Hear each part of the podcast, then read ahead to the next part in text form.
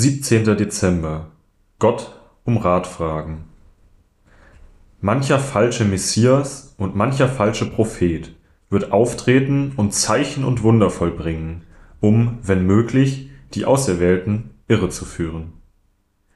Markus 13, Vers 22 Sie können einen falschen Propheten daran erkennen, dass sich nicht alle seine Prophezeiungen erfüllen 5. Mose 18, Vers 22 lehrt uns, dass wir den Propheten nicht glauben sollen, weil deren Weissagungen nicht eintreten. Darüber hinaus warnt uns 5. Mose 13, Vers 2 bis 4 auch vor falschen Propheten, deren Zeichen und Wunder eintreffen.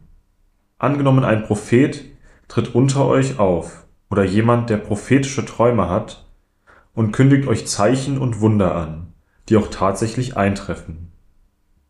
Wenn ein solcher Prophet euch dann aber auffordert, kommt, lasst uns anderen Göttern nachfolgen, Göttern, die ihr noch nicht kennt und sie verehren, solltet ihr nicht auf die Worte dieses Propheten oder Träumers hören. Der Herr, euer Gott, stellt euch damit auf die Probe, um zu sehen, ob ihr ihn aufrichtig und mit aller Kraft liebt.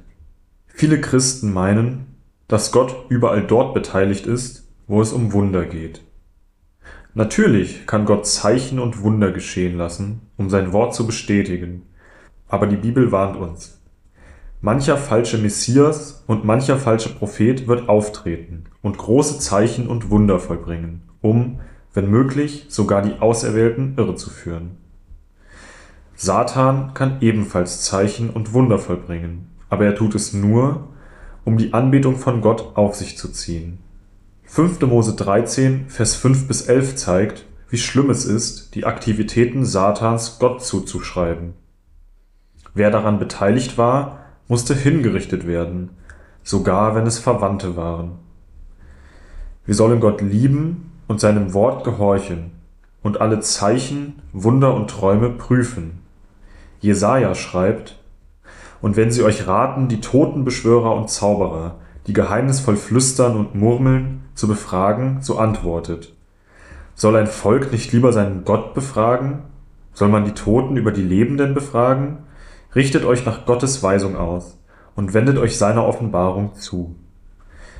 Wer damit nicht übereinstimmt, dem wird kein Morgenrot mehr leuchten. Jesaja 8, Vers 19 bis 20. Gebet.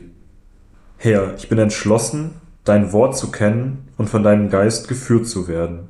Ich bitte dich um Einsicht und Weisheit, um alle Dinge zu prüfen.